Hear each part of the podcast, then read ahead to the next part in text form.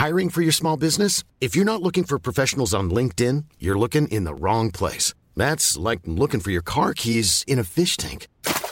LinkedIn helps you hire professionals you can't find anywhere else, even those who aren't actively searching for a new job but might be open to the perfect role. In a given month, over 70% of LinkedIn users don't even visit other leading job sites. So start looking in the right place. With LinkedIn, you can hire professionals like a professional. Post your free job on linkedin.com slash people today.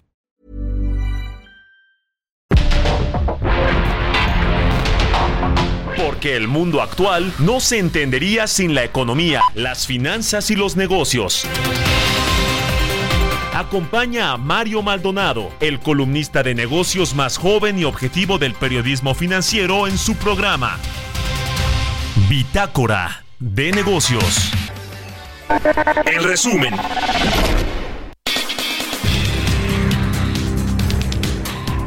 El presidente Andrés Manuel López Obrador aseguró que durante su gobierno se ha rescatado a la Comisión Federal de Electricidad al fortalecerla y garantizar precios justos para los consumidores. Vamos a informar sobre cómo se ha rescatado, creo que esa es la palabra, por los eh, afanes privatizadores, cómo hemos eh, rescatado a una empresa pública importantísima como la Comisión Federal de Electricidad la querían desaparecer y eh, se decidió fortalecerla porque es muy importante. Si no se fortalece esta empresa, no tendríamos precios justos en el consumo de energía. Normalicia Rosa Rodríguez, directora general de la Asociación Mexicana de Instituciones de Seguros, dio a conocer que al cierre del 2023, el sector asegurador ha pagado poco más de 6.200 millones de pesos entre anticipos e indemnizaciones derivados de los daños causados por el paso del huracán Otis en Guerrero. Analistas financieros aseguraron que el despunte del fenómeno de la relocalización de cadenas o nearshoring en México podría verse en peligro si el expresidente de Estados Unidos Donald Trump se impusiera en las elecciones presidenciales en noviembre próximo. El Fondo Monetario Internacional señaló que el crecimiento económico mundial seguirá siendo resistente este año después de un 2023 más sólido de lo esperado, pero que es necesario trabajar para impulsar las tasas de crecimiento global por encima de un anémico rango del 3% a corto plazo. La Administración Federal de Aviación anunció este jueves la apertura de una investigación a Boeing por el incidente ocurrido el sábado con un 737-9 MAX de Alaska Airlines, del que se desprendió parte del fuselaje en pleno vuelo. ¿Qué tal? ¿Cómo están? Muy buenos días. Bienvenidos a Bitácora de Negocios. Yo soy Mario Maldonado. Qué gusto me da saludarlos en este viernes 12 de enero del 2024. Muchas gracias como siempre por acompañarnos en estas frecuencias de El Heraldo Radio en punto de las 6 que comenzamos la barra informativa de esta estación, a quienes nos escuchan en el resto del país, en la eh, República Mexicana, en el sur de los Estados Unidos, en todos lados, gracias, gracias. Y arrancamos con música y con resumen, estamos escuchando Blink 182. Se llama Feel in Love, es una de las bandas que va a presentarse este año en México el 2, 3, 5 y 6 de abril en el Palacio de los Deportes. Y por eso la estamos escuchando y vamos a entrarle a los temas, a la información. Vamos a hablar con Roberto Aguilar en unos minutos. Lo más importante que sucede en las bolsas y en los mercados financieros. Siguen las tensiones geopolíticas que eh, se acentúan y han disparado los precios del petróleo y se registran ataques en Yemen. Recuperación económica de China sigue estando acotada. Las exportaciones bajaron en 2023 y el Standard Poor's baja su perspectiva de deuda eh, soberana. El eh, eh, esta calificadora de riesgo crediticio eh, es AMPI, bajó la perspectiva de deuda soberana de Ecuador por la crisis de inseguridad y de violencia, la inestabilidad política eh, que ha generado esto en el país latinoamericano, en Ecuador. Vamos a hablar con Emilio Saldaña el Piso, como todos los viernes, lo más importante de la tecnología al cierre de la semana. El Fondo Económico Mundial tilda de amenaza global a la desinformación producida por la inteligencia artificial. Vamos a entrarle a ese y otros temas con el piso y vamos a platicar con Ricardo Cantú del Centro de Investigación Económica y Presupuestaria sobre pues lo que se viene para México este 2024 en términos de deuda pública, un endeudamiento pues muy relevante de 2 billones de pesos que va a salir a pedir el gobierno mexicano para financiar el presupuesto en un año electoral.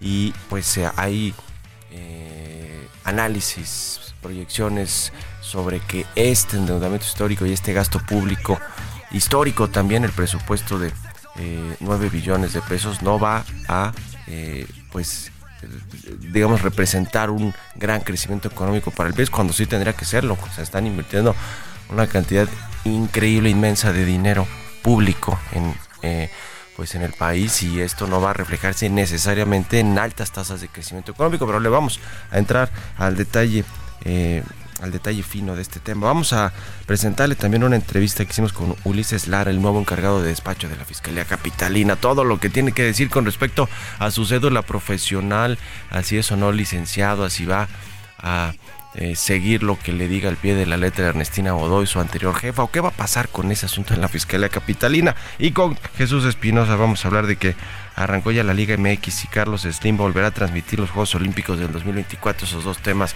en los números y el deporte. Le vamos a entrar a estos asuntos, así que quédense con nosotros de aquí hasta las 7. Vámonos a otra cosa.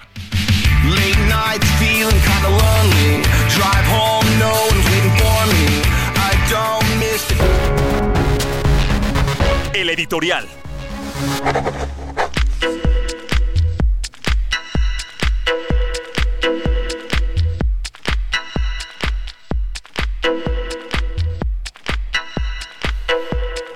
Bueno, pues se mantienen todos estos escándalos que tienen que ver con empresas relacionadas con los hijos del presidente López Obrador. Y mire, así como eh, va a echar mano el presidente de estas reformas laborales para reducir la jornada semanal de 48 a 40 horas, que el presidente está muy metido en todo ese asunto para que se apruebe antes de que acabe el periodo legislativo, antes de que sean las elecciones, pues de el 6 de junio, el 2 de junio, perdón.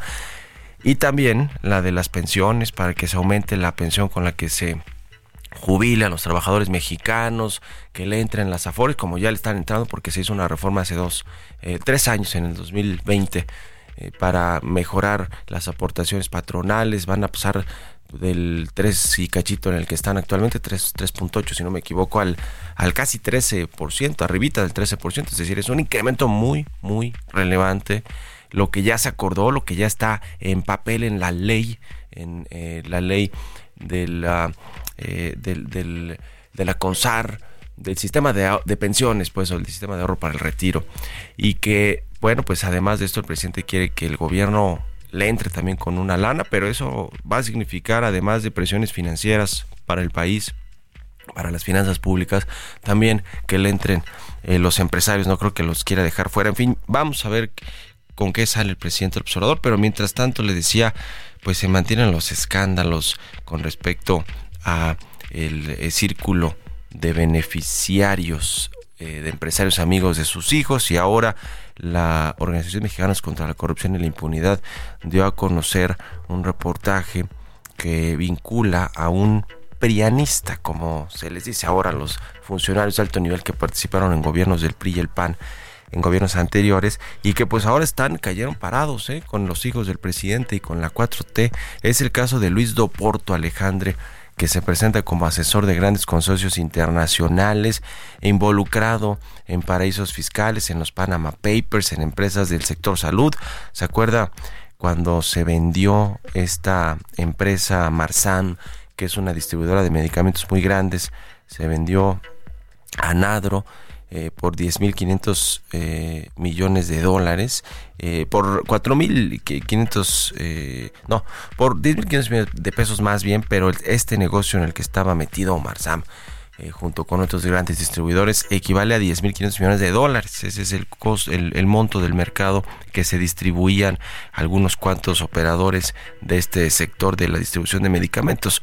Bueno, se metió en problemas por cómo se quiso hacer esta compra, después fue multado eh, junto con la empresa Marsam eh, por la Comisión Federal de Competencia Económica y resulta que ahora pues está metidísimo con un proyecto de un malecón de Villahermosa, Tabasco, en una empresa en la que participan, que le entregó ese contrato a la Sedatu, también eh, muy metido con los hijos de AMLO, el titular de la Sedatu, y que bueno, pues resulta que regresó a escena este personaje, Luis Aporto, eh, quien pues eh, al parecer está ayudando en una de esas hasta mover los capitales de los amigos de, de los amigos del hijo del presidente, porque se tienen documentados y esto saldrá a la luz, yo me imagino pronto, pues que parte de los dineros del el joven Amílcar Olán, el eh, operador de eh, Tabasco de los hijos del presidente, el muy amigo de los hijos del presidente, pues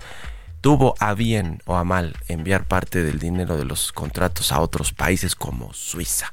Es algo que me imagino que saldrá pronto, pero por ahí está en las investigaciones periodísticas. Así que bueno, las cosas como están con este asunto de la del tráfico de influencias, del nepotismo, de la corrupción, que dijo el presidente que todas esas lacras de la política, entre comillas, así, así las tildó el presidente, se habían acabado con este gobierno de la 4T. Parece que no. ¿Ustedes qué opinan? Escríbanme en mis cuentas de redes sociales, en arroba Mario Mal y también en la cuenta arroba Heraldo de México. Tecnología.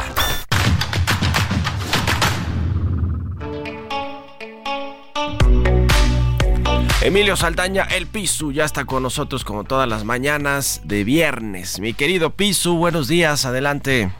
Gracias Mario, muy feliz viernes y feliz viernes a nuestra audiencia. Les voy a compartir la información más relevante en temas tecnológicos. Esta semana se publicó un informe del Foro Económico Mundial en donde catalogan la desinformación producida por la inteligencia artificial como una amenaza global. Y sí, la inteligencia artificial ha mostrado su capacidad para generar contenidos con una velocidad y precisión asombrosas pero también ha planteado un desafío significativo con la creación de información falsa o engañosa que deriva en desinformación, distorsionando la realidad. Y aquí la preocupación es la posibilidad de influir en las opiniones y decisiones de las personas, afectando desde la política hasta la salud pública. El uso de tecnología permite una participación ciudadana más inclusiva y activa, y eso es muy bueno. La transparencia gana terreno e incluso la responsabilidad de los gobiernos aumenta. Pero hay que estar conscientes del doble filo que implica en manos equivocadas pueden fortalecer regímenes autoritarios, amenazar derechos fundamentales y, por supuesto, sesgar la información electoral y perpetuar desigualdades de poder. Y no es poca cosa y no es poco importante el tema en el 2024. Se esperan 83 elecciones en 78 países y cerca de 2 mil millones de personas participando. Por ello, la inteligencia artificial y el uso que se le dé en la diseminación de información y en la toma de decisiones electorales será un tema de debate y análisis continuo. La gestión de la desinformación y la integridad del contenido serán aspectos clave en el contexto de las elecciones globales. Y me parece que en mucho la clave estará en la educación y conciencia que podamos generar como usuarios. Es vital que aprendamos a identificar fuentes confiables y cuestionemos críticamente la información que consumimos. Y mire, ¿por qué se lo digo? La tensión entre OpenAI y los creadores de ChatGPT y el New York Times sigue creciendo tras la demanda interpuesta por el diario estadounidense por la violación de derechos de autor para entrenar ChatGPT. Por lo pronto, ChatGPT ha dicho esta semana que no, que carece de fundamento la demanda y que incluso el New York Times les mintió. Están en ese proceso en el que uno dice que se los prestaron, otro dice que sí, pero que después ya no, y se encuentra actualmente en fase de investigación. Y es probable que el caso llegue a juicio en los próximos meses y por supuesto aquí se lo estaré platicando en Heraldo. ¿Sabe qué tienen en común los siguientes productos? El primer reproductor de video o el primer ordenador portátil, la primera consola de videojuegos doméstica, el primer reproductor de CD, el primer reproductor de MP3 o el primer iPhone, el primer coche eléctrico de producción en masa o el primer dron. Bueno, pues todos ellos fueron productos que hicieron su presentación en sociedad en el CES, el Consumer Electronic Show. Es el evento de tecnología más importante del mundo y se ha llevado a cabo en Las Vegas esta semana, reuniendo a más de 4.000 expositores que van desde marcas enormes hasta empresas que están naciendo y presentando sus innovaciones y por supuesto medios de comunicación y líderes gubernamentales. Y se ha tratado de un espectáculo de tecnología e innovación donde han presentado muchos avances tecnológicos que van desde, por supuesto, televisores y nuevos teléfonos y sus modelos, pasando por vehículos eléctricos hasta todo un universo de productos ahora inteligentes que, por supuesto, llaman mucho la atención. Entre ellos, por ejemplo, un anillo equipado con un sensor de proximidad y un micrófono que se activa cuando lo acercamos a la boca. Y esto permite a los usuarios que puedan comunicarse con sus asistentes de voz tanto teléfono como de escritorio, de manera discreta, simplemente susurrando hacia el anillo. Otro producto interesante es un collar que mide actividades como caminatas y carreras, que también monitorea el ritmo cardíaco y el comportamiento, pero de sus mascotas.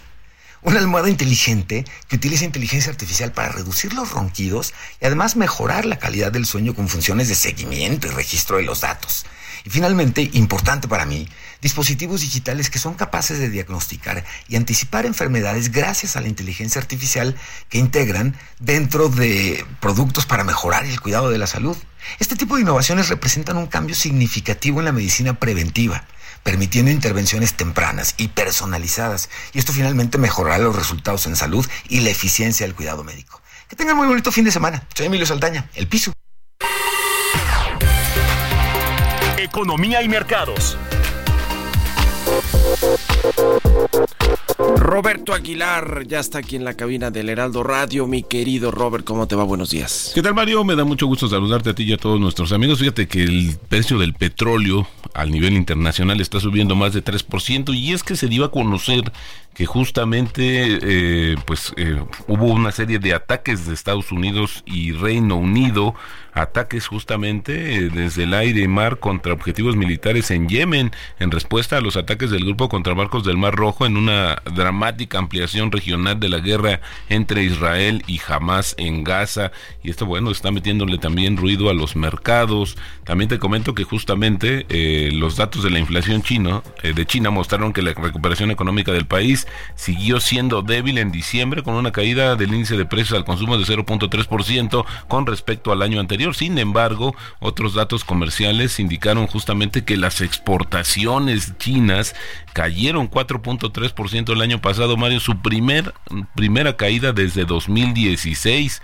Y esto, pues obviamente preocupa porque hay una menor demanda proveniente de Europa, de América, en fin, este es una, un dato interesante y esto pues está mermando justamente el tema de la recuperación de la economía china. De hecho, se anticipa, Mario, que justamente el lunes el Banco Central de China aumente las inyecciones de liquidez y recorte las tasas de interés de referencia, ahora al momento de renovar los préstamos de mediano plazo que vencen justamente ese día, en el marco de los esfuerzos de, de las autoridades para devolver un poco de aire a la tambaleante economía justamente de China. E incluso también se están dando a conocer que el crédito otorgado en China, el crédito eh, bancario alcanza máximos históricos, el, alcanzó máximos históricos en 2023, pero bueno, parece ser que es insuficiente para darle más solidez a la recuperación de la economía china. También te comento que justamente la economía británica creció ligeramente más de lo previsto en noviembre, pero sigue corriendo un alto riesgo de entrar en recesión, lo que podría perjudicar al primer ministro Rishi Sunak de cara a las elecciones que se celebrarán este año. El PIB británico creció 0.3% en noviembre tras una caída del misma, de la misma magnitud el mes anterior, de acuerdo justamente con las cifras de la Oficina Nacional de Estadísticas. También te comento que el índice de precios al consumidor de Argentina né? Se subió 25.5 en diciembre, lo más alto desde febrero de 1991 y escaló a 211.4% en 2023. Así justamente el tema de la inflación que al final del día pues está eh, es el más elevado, el dato anual es el más elevado desde el comienzo de la década de 1990 y bueno, aunque se preveía, sí fue un poco más alto de lo que se estimaba originalmente. Por este lado, el tipo de cambio, te comento Mario, está cotizando en estos momentos en 16.90, un poco alejado también de las tensiones geopolíticas a nivel global y bueno, eh, con esto tenemos una apreciación en lo que va del año de 0.35%, pero sí eh, hay, que, hay que comentar que justamente el día de ayer estuvo eh, marcando niveles de 17.06, así es como estuvo cotizando el tipo de cambio. Lo cierto es que cada vez hay más análisis que apuntan a que en el 2024 el peso se va a depreciar, ¿no? Sí, Fíjate que sí, esto también obedece justamente a las apuestas de que haya una eh, un cambio en la política monetaria, que comiencen a disminuir las tasas, la tasa de referencia en México y eso sí tendría una implicación. Pero además, Mario, creo que también un tema sería interesante ver eh, la apreciación del, del dólar como un activo de refugio de cara a esta situación geopolítica que se está acrecentando en Medio Oriente. Buenísimo, gracias Roberto Aguilar y nos vemos al ratito en la televisión. Gracias Mario, muy buenos días. Roberto Aguilar, síganlo en su cuenta de X, Roberto AH. Vámonos a la pausa y volvemos con más aquí a Bitácora de Negocios. En un momento continuamos con la información más relevante del mundo financiero en Bitácora de Negocios con Mario Maldonado. Regresamos.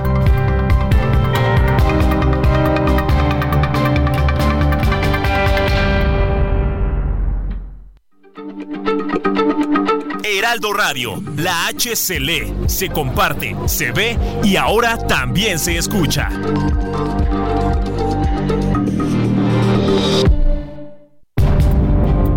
Estamos de vuelta en Bitácora de Negocios con Mario Maldonado.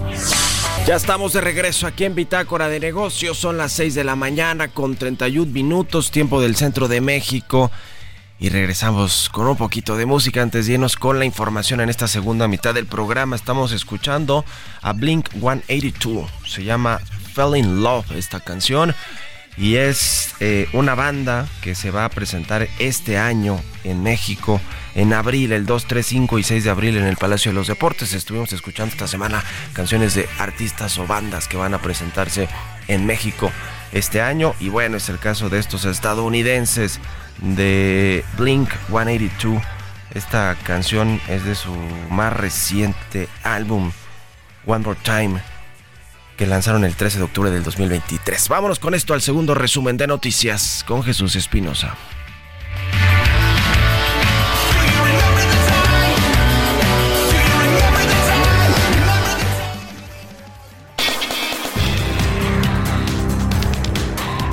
Este jueves, desde el Salón Tesorería de Palacio Nacional, el presidente Andrés Manuel López Obrador encabezó su última reunión de titulares de embajadas y consulados de manera privada, a quienes les encomendó continuar con el posicionamiento de México con los avances que ha tenido el gobierno. El Instituto Nacional de Estadística y Geografía informó que México recibió en noviembre pasado un 3.8% más de turistas internacionales que en el mismo mes del 2022. Al país llegaron 3.48 millones de turistas extranjeros en el undécimo mes de 2023, comparado con los 3.35 millones del mismo lapso del año anterior. Los constantes conflictos en Medio Oriente han impactado de forma directa en el comercio mundial, el cual registró una reducción de 1.3% en noviembre y diciembre a causa de los ataques a buques mercantes en el Mar Rojo. La fabricante de vehículos eléctricos Tesla dio a conocer que incrementará el salario de sus trabajadores en las plantas ubicadas en Estados Unidos, lo que afecta las intenciones del sindicato de mujeres Mom deserves the best, and there's no better place to shop for Mother's Day than Whole Foods Market. They're your destination for unbeatable savings, from premium gifts to show-stopping flowers and irresistible desserts. Start by saving 33% with Prime on all body care and candles. Then get a 15-stem bunch of tulips for just $9.99 each with Prime. Round out Mom's menu with festive rosé, irresistible berry chantilly cake, and more special treats. Come celebrate Mother's Day at Whole Foods Market. Trabajadoras de automóviles de organizar a estos empleados.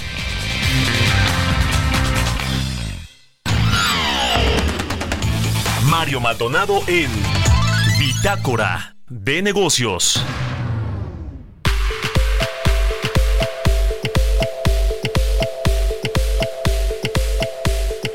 Y bueno, ya le decía que platicamos eh, con el fiscal, bueno, el de encargado de despacho de la Fiscalía General de Justicia de la Ciudad de México, Ulises Lara, sobre pues toda la polémica que hubo alrededor de su nombramiento como, como interino, como encargado de despacho, luego de que no fue ratificada Ernestina Godoy para otro periodo de cuatro años. Eh, la batearon y ahora va a ir a buscar un lugar en el Senado de la República. Esto es parte de lo que nos comentó sobre la entrevista más grande que vamos a eh, pasar completa en Noticias de la Mañana. En unos, eh, e-, este mismo día, en unos eh, minutos más. Empezamos allá a las 7 en el canal 8, pero aquí le presentamos parte de lo más importante que comentó Ulises Lara sobre estos temas polémicos. Vamos a escuchar quiero preguntarte primero por ese asunto de la cédula de la licenciatura en Derecho eh, que tienes y que habría expedido. Primero se dio a conocer pues un, una institución de la Ciudad de México, pues prácticamente el mismo día que asumiste como encargado de despacho de la Fiscalía. ¿Qué nos dices sobre esa polémica que supongo que la has visto está en los medios y en las redes sociales? Yo concluí mis estudios de licenciado en Derecho en el año 2019. Por diferentes razones de índole personal y de trabajo, no había hecho mi trámite. El año pasado yo lo inicié para la certificación, cosa que se me entregó, y en esta semana de enero se volvieron a reactivar los trámites y por eso se pudo entregar. Así que no hay ninguna sorpresa, ni hay ningún fast track, como lo han querido comentar. Y bueno, yo no podía decir que lo era hasta que no tuviera el documento formal, así que eso es lo que había pasado. Yo no me ostento de nada que no sea y que pueda probar. La eh, eh, ser encargado de despacho de la Fiscalía Capitalina requiere también como el fiscal en turno eh, tener la licenciatura en Derecho y cinco años de experiencia o no lo requiere no, no, ese cargo. Que, claro y declaro el auditorio. La norma establece que quien se va a hacer cargo del despacho de los asuntos en suplencia, la ausencia, perdón, del titular de la Fiscalía es el coordinador de investigación territorial, cargo que ostento, que fue designado y que eh, recibí por el cual soy coordinador de investigación territorial y soy, en ese sentido, sustituto del titular de la Fiscalía General de Justicia por Ministerio de Ley esto significa, para efectos concretos, que no soy el fiscal general. Sí, soy un encargado de despacho. Ya. Y para que quede claro entonces el asunto de la cédula y de la licenciatura en Derecho, la estudiaste, fueron cuatro años, terminaste 2019 y apenas expidió la cédula, pero digamos, cursaste la licenciatura conforme tiene que ser. No hay de otra manera de que se pueda obtener ninguna cédula. El, el procedimiento es muy claro se concluyen los estudios, estos estudios se registran, se hace una validación de todas las materias por parte de la Secretaría, la institución lo registra y entonces uno puede hacer, una vez que le entregan este y el título, la tramitación de la cédula. Incluso son dos procedimientos distintos y están encargados, entonces había esta condición y yo lo, lo apuré. Y creo que bueno, eso es lo que ha generado, que unos han creído que tenía que ser el requisito y de ninguna manera es requisito para el caso de ser encargado del despacho de los asuntos de la Fiscalía. Ya. Ahora, los pendientes que hay en la Fiscalía Capitalina. Muy eh, bien, eso es más importante. ¿Cuáles, ¿Cuáles son? A ver, platícanos, que, eh, ¿cuáles son tus prioridades también como encargado de despacho en tanto se designa un nuevo fiscal, si les alcanza o no en la legislatura actual? ¿Cuáles, cuáles es son? correcto. Pues mira, para nosotros es muy importante mantener y sostener el trabajo coordinado que se ha tenido con las diferentes áreas, particularmente con la Secretaría de Seguridad Pública y con las áreas de gobierno en el gabinete, en donde se han venido definiendo prioridades sustantivas para poder abatir los índices delictivos. Hemos tenido avances sustantivos, se ha logrado de, de manera muy importante reducir los delitos de alto impacto en la ciudad y esa es una de las tareas que tenemos que mantener, que no crezcan, que se mantengan e incluso se reduzcan aquellos que están generando problemas, altos impactos. Particularmente me ha llamado la atención que se ha considerado que algunas cosas podrían entrar en suspensión. Yo quiero decirles que ninguno de los asuntos del que se trate, que se haya iniciado carpeta va a estar en suspensión de ninguna naturaleza. Todo se le va a dar continuidad se van a ir acreditando los elementos y tomarse, se tomará la decisión en los momentos en que sea necesario, cuando vaya a judicializarse, para que se vaya alguno de los métodos alternativos o se lleve a un acuerdo reparatorio o lo que tenga que resultar o se vaya al juicio oral. Pero lo importante es que nada se detiene, le damos continuidad y vamos a seguir avanzando en todos los asuntos. Con respecto al caso de la investigación del llamado cártel inmobiliario, ¿se van a girar nuevas órdenes de aprehensión o qué, qué sigue en ese asunto? Tenemos, tenemos avances importantes, yo creo, espero comunicarlos pronto porque se ha continuado, no solamente, como se imaginarán tú y el auditorio, es un tema solamente de órdenes. Por último, te pregunto, Ulises Lara, porque eres, eh, fuiste muy cercano, ya eres cercano a Nestina Godoy, fuiste su vocero. ¿Ella va a estar detrás de algunas decisiones, moviendo los hilos detrás de la fiscalía, desde donde esté? No, nuestra querida Ernestina, sí, a quien aprecio y reconozco, respeto mucho, es una compañera con mucha capacidad y ella va a hacer, pues yo creo, en buena medida una gran actividad en la, la ciudad. Sabemos que va a estar participando en diferentes procesos. Sin duda es una persona cercana, pero creo que la, la, la pregunta es un poco, digamos, lastimaría si yo dijera que ella lo va a hacer o me lastimaría a mí si dijera que nos va a orientar hay una cercanía y una relación, pero no hay un trato institucional o subordinación, si esa es la pregunta concreta, porque ella sin duda seguirá siendo amiga, seguirá siendo una persona con la cual vamos a trabajar. Yo le deseo el más grande de los éxitos en lo que ahora se está promoviendo y se está promoviendo y seguramente habrá muchos otros espacios donde será requerida y convocada. Y con nosotros pues siempre mantendremos desde luego una, una relación no solamente de afecto sino profesional y de trabajo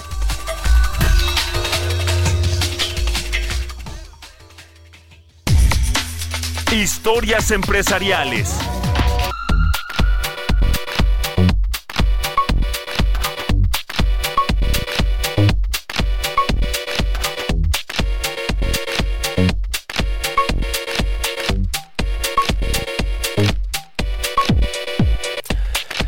¿Qué ha pasado con el Grupo México? Que, bueno, pues con sus múltiples negocios, no solo de minería, que es el principal, pero ferroviario e incluso cinematográfico, porque es dueño de Cinemex, también este conglomerado que encabeza Germán Larrea, pues que se está diversificando en otros países, aunque no le ha ido mal en México.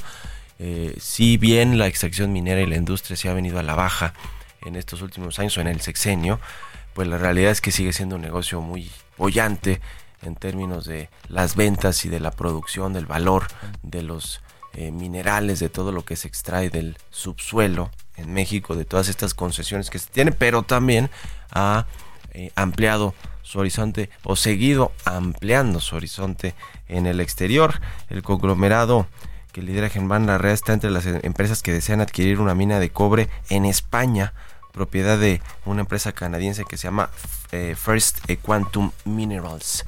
Nos cuenta de esta historia Giovanna Torres.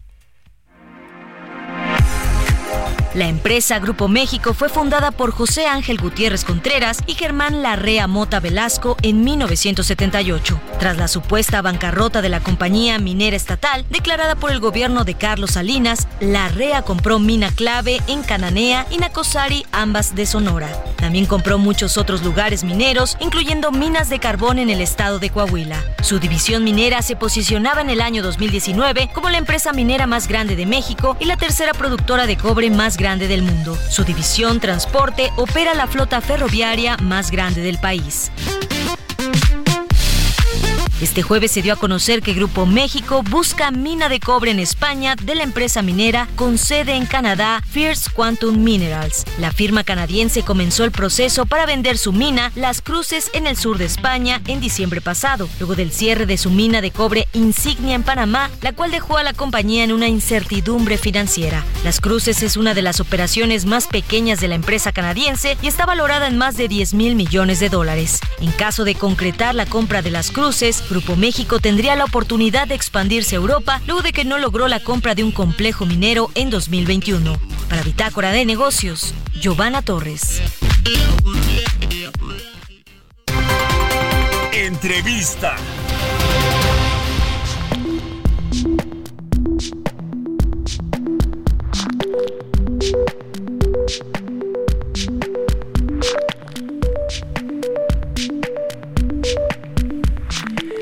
Bien, ya le decía, vamos a platicar con Ricardo Cantú, él es investigador eh, en el Centro de Investigación Económica y Presupuestaria. ¿Cómo está Ricardo? Gusto saludarte, buenos días. Hola Mario, qué gusto saludarte a ti y a todo tu auditorio. Buenos días y feliz año. Igualmente, que sea un buen 2024, aunque para el crecimiento económico de México no se auguran muy buenas noticias, eh, como la verdad es que sí las tuvimos en el 2023, se le alinearon los astros a México en muchos ámbitos, incluida la atracción de inversión extranjera y el nearshoring y el crecimiento de la economía de Estados Unidos, pero la historia va a ser diferente en el 2024, aun cuando hay un presupuesto histórico, un gasto público histórico que va a ejercer el gobierno federal para echar a andar las obras eh, o terminar de echar a andar las obras de infraestructura prioritarias del presidente López Obrador y, y para pagar pensiones progresistas como las de adultos mayores que siguen incrementándose y algunos otros asuntos pero para financiar ese enorme gasto público de 9 billones de pesos, pues se van a endeudar en el gobierno mexicano, van a salir a pedir por lo menos 2 billones de pesos de deuda y eso pues va a complicarle al próximo gobierno, a la próxima presidenta el, el panorama financiero o de finanzas públicas para el país. ¿No? Ustedes hicieron ese análisis, cuéntanos un poquito de cómo están viendo el 2024. Claro que sí, Mario. Este es correcto, como tú mencionas, este tenemos un, endeudamiento histórico para este 2024 desde el equivalente a 5.4% del PIB, que es lo máximo que hemos eh, eh, obtenido eh, desde el desde el 2000, inclusive mucho antes de, eso, ¿no? Estábamos en 5, estamos en 5.4, estábamos en 4.1%, antes en 3.5 y, y hemos ido incrementando la deuda eh, año con año con, con la esperanza de, de darle un mayor impulso a la economía. Pero déjame te cuento, si nosotros vemos la, las cifras de cómo es el crecimiento económico, pues estamos en un promedio de, de del 2010 al, al, actual, hemos crecido como en 1.5, 2%, más o menos por ahí, por ahí crecimos. Pero aquí hay un detalle que, que vale la pena mencionar. Lo importante también hay que entender es que, bueno, a través de la actividad económica hay personas que estamos trabajando, ¿no? Y desde el, 90 eh, eh, estamos experimentando lo que llamamos el bono demográfico. ¿Qué significa eso? Pues que cada vez hay más personas en edad de trabajar y por lo tanto pues eso nos da un bono, nos da un impulso para la economía. Entonces si nosotros distinguimos y reconocemos que tenemos este bono demográfico, este crecimiento que hemos visto eh, en los últimos años no es porque haya habido mayor productividad de los trabajadores, sino porque ha habido simplemente más trabajadores en el mercado laboral y por lo tanto, si nosotros consideramos, bueno, vamos a, identificar cuántos trabajadores hay, cuántos nuevos trabajadores hay, y vamos a ver cuánto ha sido el crecimiento con eh, la productividad laboral de estos trabajadores. Hemos visto que en 2010 a lo que estimaríamos al 2024, eh, hemos crecido un punto un por ciento de crecimiento laboral. O sea, no 1%, punto uno por ciento. Y, si tenemos el crecimiento entre 1.6, es lo que estamos viendo es que lo que hemos encontrado, lo que estamos eh, experimentando es que el crecimiento es porque hay más personas y no porque estamos siendo más productivos. Entonces, ahora estamos pensando que con la deuda, ¿qué implicaría tener una deuda de 5.4% del PIB si no vamos a crecer entre un 2.5 y 3% y la productividad no ha crecido? ¿Qué implicaría esta deuda, pues endeudamientos para las futuras generaciones? Que este bono demográfico no es algo nuevo, también se va a acabar va a haber más gente en edades de pensiones, va a haber menos gente trabajadora, eh, vamos a encontrar otros tipos de retos como eh, menos ingresos petroleros, vamos a tener un medio ambiente mucho más deteriorado con, con la crisis climática.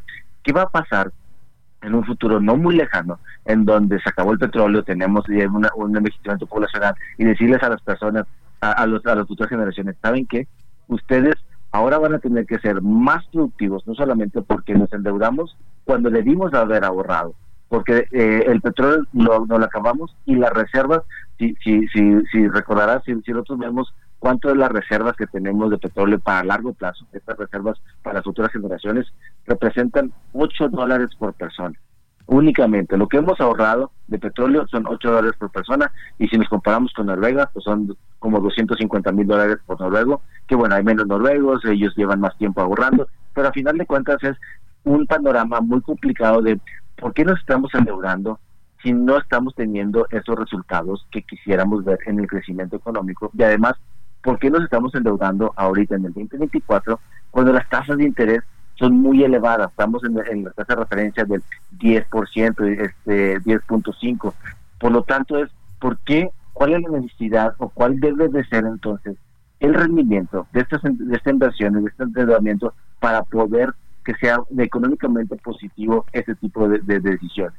Y lo que estamos encontrando es pues esto, eh, eh, llevamos desde el 2009, no es algo nuevo el endeudamiento. En 2009 constantemente estamos endeudándonos, pues diciendo que vamos a impulsar la economía, pero lo que hemos visto es que no estamos creciendo económicamente, lo que hemos crecido es porque hay más personas trabajando y la productividad laboral está en muy, muy, muy por debajo, casi cero, y nos preocupa mucho sobre qué significará esto para la futura administración, evidentemente, pero también para las futuras generaciones, porque también quisiera trascender la esfera política y ponerlo porque la esfera de, las personas, ¿no? La esfera social, que va a implicar para nosotros este tipo de, de, manejos de la deuda. La deuda per cápita para este año de 128 mil pesos, es decir, cada mexicano eh, va a cargar con esa eh, con, esos 128 mil pesos de deuda pública y para el 2030 la proyección es que se incrementa hasta 175 mil pesos por mexicano como parte de esta deuda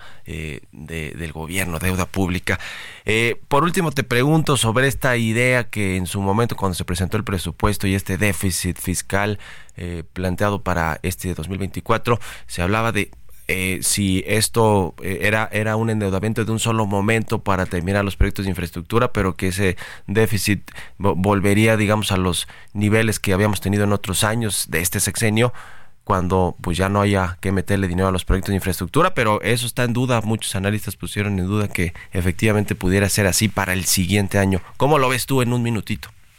Sí, correcto, justamente, de, constantemente nos, han dicho que para, para dentro de dos años ya vamos a regresar al balance presupuestario, vamos a tener un, superávit primario, vamos a tener un superávit primario, pero constantemente se está postergando esa fecha y por lo tanto nos preocupa mucho ese tipo de, de promesas o ese tipo de, de propuestas económicas que no se cumplen, que, que, piensan que en un futuro se va a regresar al equilibrio y no se llega. Y lo que por eso es la predicción que, que, que bien mencionado, vamos a tener 230 mil, eh, 175 mil pesos de deuda por habitante en 2030, cuando, porque si, si seguimos con la tendencia que hemos tenido de no regresar al equilibrio presupuestario, porque pues no vemos cómo, cómo, cómo se logre con lo que mencionaban mis generales 2024. Ya.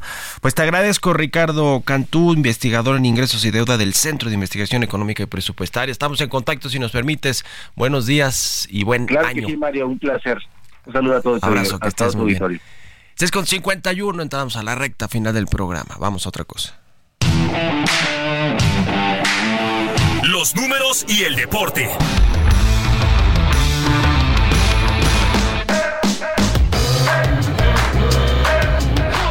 Jesús Espinosa ya está aquí en la cabina del Heraldo Radio. Mi querido Chucho, ¿qué nos traes? Arráncate. ¿Cómo estás, Mario? Muy buenos días. Saludos a todo el auditorio. Este viernes arranca la Liga MX. La semana pasada arrancó la femenil, hoy la varonil. Y algo que se platicó durante toda la semana es este tema polémico sobre el América, sobre el campeón.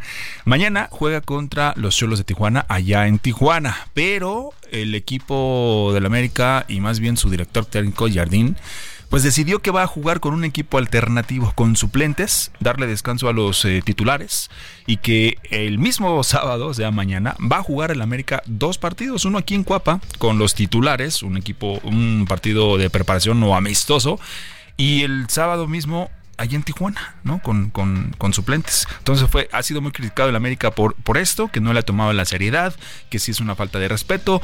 Y bueno, muchos eh, analistas lo decían ayer, ¿no? Y unos estaban a favor, otros estaban en contra. Dicen, pues es el equipo campeón. Los que van a ir a jugar a Tijuana también son parte del equipo y son suplentes, entonces no le ven problema. Y otros, pues decían que lo veían mal, ¿no? Que entonces no hubo seriedad y que no hubo planeación. Y esto se da porque apenas el lunes, este lunes, eh, pues regresaron algunos jugadores de de, vacaciones, ¿no? Se reportaron después de que el América fue campeón, todavía tuvieron un partido amistoso en Estados Unidos frente al Barcelona, entonces tuvieron poco tiempo de, vacaciones o, de descanso, entonces pues de ahí viene esta decisión, en fin, ya, ya lo estaremos platicando la siguiente semana si esto le convino o no le convino la América y, el Piojo Herrera, el técnico del Solos de Tijuana, pues tendrá una oportunidad para ganarle al América. Y por otro, por otro lado, hablando más de, y ahora de números, este 2024 se van a realizar los Juegos Olímpicos allá en París y la transmisión o los derechos de transmisión aquí en, en México los va a tener Carlos Slim. Sí, sí, sí. Quién sabe hacer buenos negocios. El empresario más cercano a Andrés Manuel Obrador, el que más ha ganado contratos y el favorito de la 4T ¿eh? es Carlos Slim. Exacto. ¿Y cómo es que se ganó este derecho de transmisión? Bueno, convencieron al, al COI, que es el Comité Olímpico Internacional, con una, pues una jugosa eh, oferta. Y la oferta es que a través de Claro Sports, que es también empresa de Carlos Slim, se van a transmitir estos, estos juegos de verano.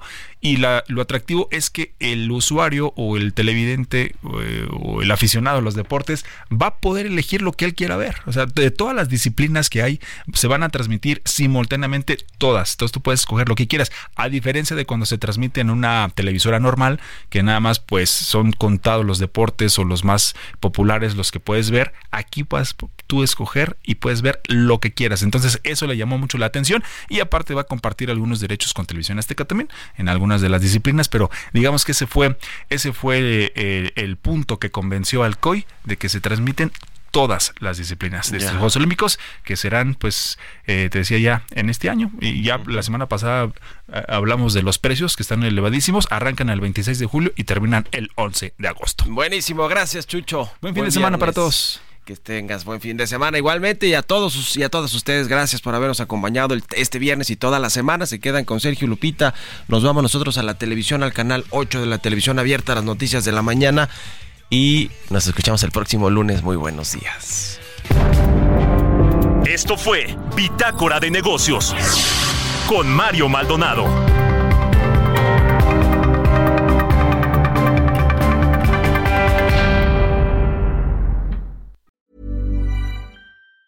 mom deserves the best, and there's no better place to shop for Mother's Day than Whole Foods Market. They're your destination for unbeatable savings, from premium gifts to show-stopping flowers and irresistible desserts. Start by saving 33% with Prime on all body care and candles. Then get a 15-stem bunch of tulips for just $9.99 each with Prime. Round out mom's menu with festive rosé, irresistible berry chantilly cake, and more special treats. Come celebrate Mother's Day at Whole Foods Market.